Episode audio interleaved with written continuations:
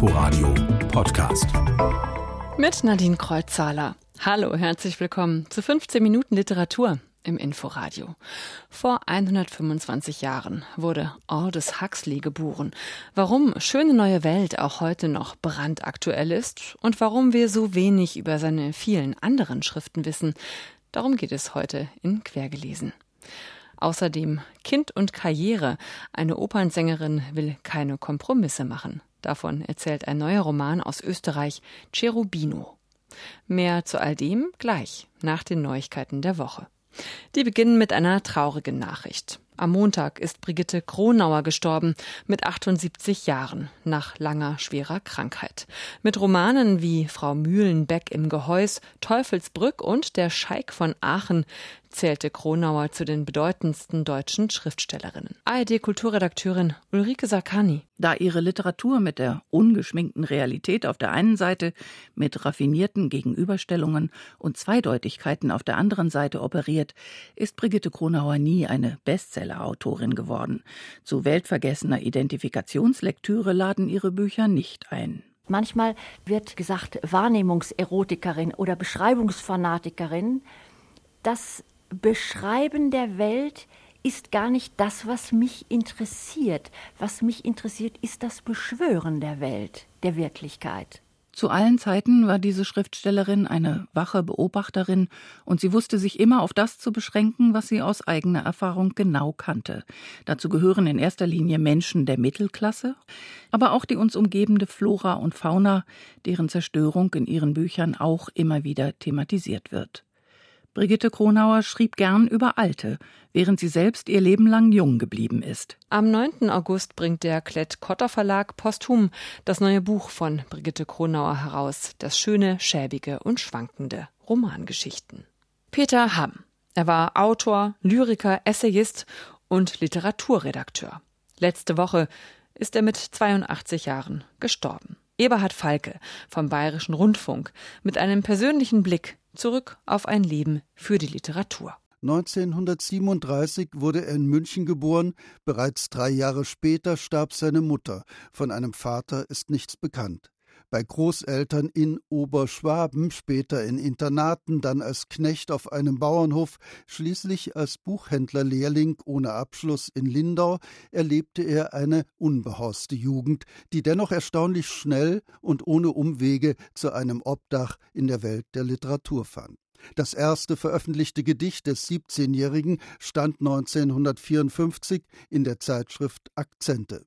Magnetisch angezogen und von Begeisterungsfähigkeit gelenkt, steuerte der junge Mann zielstrebig die Brennpunkte an, an denen aktuelle und künftige Literaturgeschichte geschrieben wurde.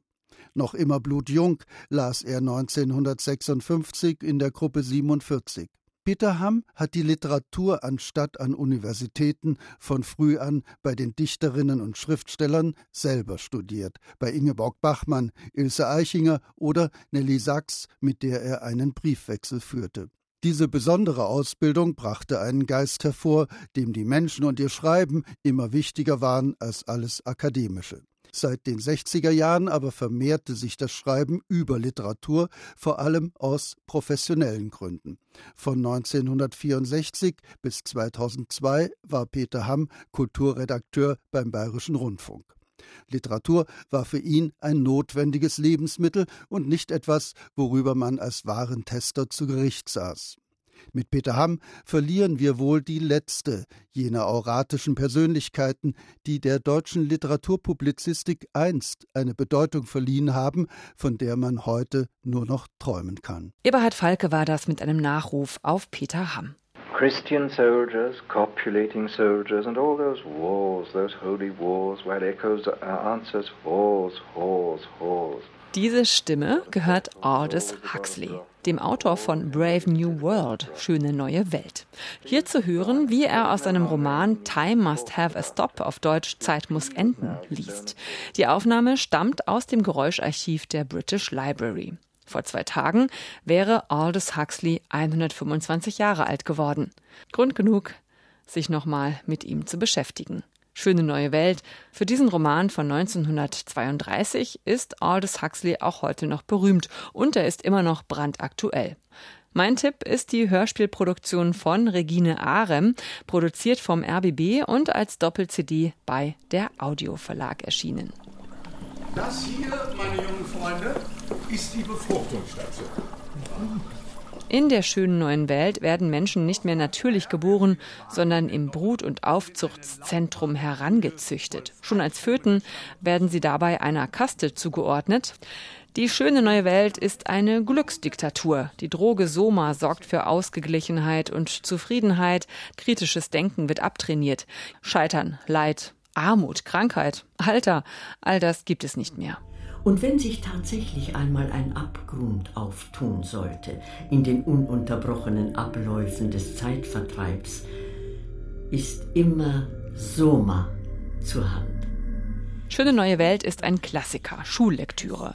Sie warnt vor den Gefahren eines totalitären Systems, vor zu viel Angepasstheit. Genauso lohnt es sich aber, tiefer in die Welt von Aldous Huxley einzutauchen, denn er hat noch viel mehr Romane geschrieben, auch Essays.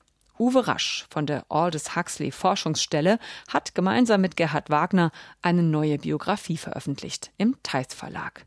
Ich habe mit ihm gesprochen und wollte von ihm wissen, Brave New World, schöne neue Welt, was macht denn das Buch auch heute noch so aktuell und wichtig? Ja, ich glaube, das ist genau das, was das Buch von Anfang an so interessant gemacht hat dass nicht äh, Gewalt und Totalitarismus eine Weltunterdrückung oder gesellschaftliche Unterdrückung ermöglichen werden in Zukunft, sondern äh, die freundliche Kontrolle. Wie Huxley das mal im Interview gesagt haben, die, die Menschen werden ihre Sklaverei lieben. Und genau das beschreibt Brave New World. Also wenn man mal so bedenkt, mit welcher äh, Freude wir unsere ganzen persönlichen Daten so preisgeben heute, ja. da gibt's ja so einige Dinge, die einem dann ja schon ein bisschen bekannt vorkommen. Also ist es aktueller denn je, dieses Buch? Äh, tatsächlich würde ich im Moment sagen, das aktueller. Man muss natürlich einige Sachen übertragen. 1932 hat er die technologische Entwicklung natürlich etwas anders gesehen. Aber tatsächlich der Punkt ist, was Huxley erkannt hat, ist, dass es eine technologische Übernahme geben wird. Er hat mal eine Serie rausgegeben, die unter dem Titel äh, Die Feinde der Freiheit laufen sollte. Und da ging es eben um all die nicht sichtbaren Manipulationen, die Regierungen mit Tendenz zur Kontrolle einsetzen können, ohne dass die Bürger es merken, dass sie kontrolliert und versklavt werden. Darüber hinaus ist er aber in, fast in Vergessenheit geraten. Dabei hat er ja viel mehr geschrieben und nicht nur Romane, sondern auch viele Essays. Woran liegt das ja. denn, dass wir so wenig von ihm kennen? Ich glaube, das hat mehrere Faktoren. Und der erste Grund ist tatsächlich, dass schöne neue Welt so eine überragende Bedeutung hat, was täglich auch als Schlagwort, ne, auch mit unserer modernen technologisierten Welt und der, den Fortschritten in der digitalen Welt immer wieder verbunden wird. Das ist der eine Grund.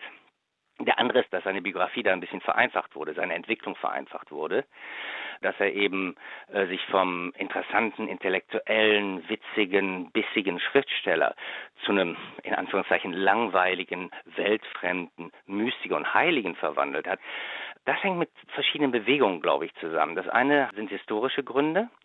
Er hat noch vor dem Zweiten Weltkrieg angefangen, 1936, sich für die englische Friedensbewegung einzusetzen, wo er auch äh, in England sehr viel Gegenwind von vorn gekriegt hat, sozusagen, äh, gerade von den Leuten, die gegen Hitler keine andere Methode als Gewalt sahen.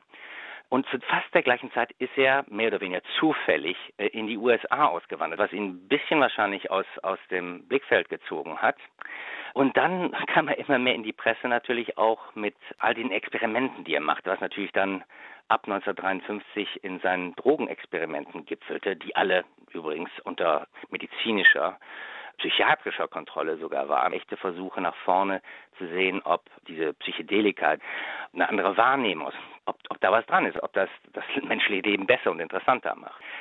All diese Sachen haben seinem Ruf sozusagen ein bisschen geschadet. Was würden Sie denn empfehlen, von Aldous Huxley unbedingt zu lesen, jetzt so zum Einstieg, wenn man jetzt nur Brave New World kennt bisher? Wer zum Beispiel etwas über die 20er Jahre wissen will, in Europa und spezifisch in England, dem würde ich vielleicht als Einstieg seinen relativ kurzen ersten Roman empfehlen, der eben satirisch, witzig, äh, griffig ist, aber auch schon ne, interessante philosophische Details hat.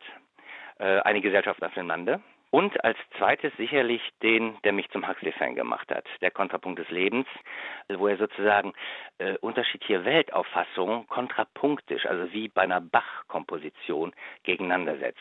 Dann auch zu empfehlen wäre ähm, sein letzter Roman, Island, was das Gegenprogramm ist zu Brave New World. Und zwar ganz bewusst.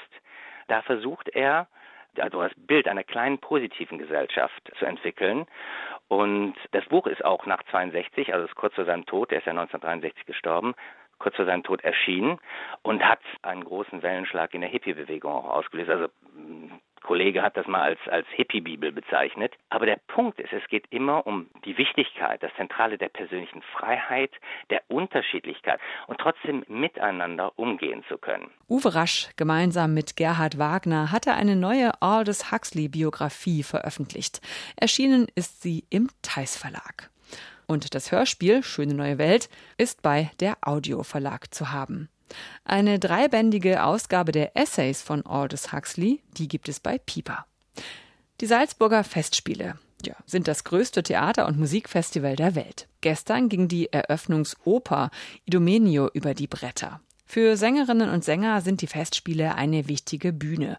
Wie aber geht es eigentlich hinter den Kulissen zu? Wie sieht das Leben einer vielbeschäftigten Opernsängerin aus? Darüber schreibt Andrea Grill aus Österreich in ihrem neuen Roman Cherubino, benannt nach einer Figur aus der Mozart-Oper Die Hochzeit des Figaro. Im Mittelpunkt steht dabei die Mezzosopranistin Iris Schiffer, 39 Jahre alt und gerade auf dem Sprung zum Gipfel ihrer Karriere. In ein paar Monaten soll sie zum ersten Mal an der New Yorker Met singen. Das Ziel jeder Opernsängerin. Die Rolle des Cherubino. Gleichzeitig ergattert sie eine Hauptrolle in einer Inszenierung bei den Salzburger Festspielen. Besser könnte es also nicht laufen für Iris. Aber da findet sie heraus, dass sie schwanger ist. Ein Strich. Zwei Striche. Einer in einer kreisförmigen Öffnung, einer in einer eckigen. Beide rosa. Sie hatte es gewusst. Seit gestern schon. Jetzt hatte sie den Beweis. Sie sagt es niemandem, ihrer Agentin nicht, schon gar nicht den Intendanten, aber den beiden Männern in ihrem Leben. Sie weiß nicht, wer von ihnen der Vater ist. Da ist zum einen Sergio, erfolgreich als Tenor. Und zum anderen ist da Ludwig, Politiker, verheiratet, zwei Kinder und 19 Jahre älter als sie. Mit Ludwig war sie lebendig, mit Sergio cool. Sergio verstand es, auch mit Nichtsagendem zu faszinieren. Das gelang ihm durch seine Stimme, wie er etwas formulierte.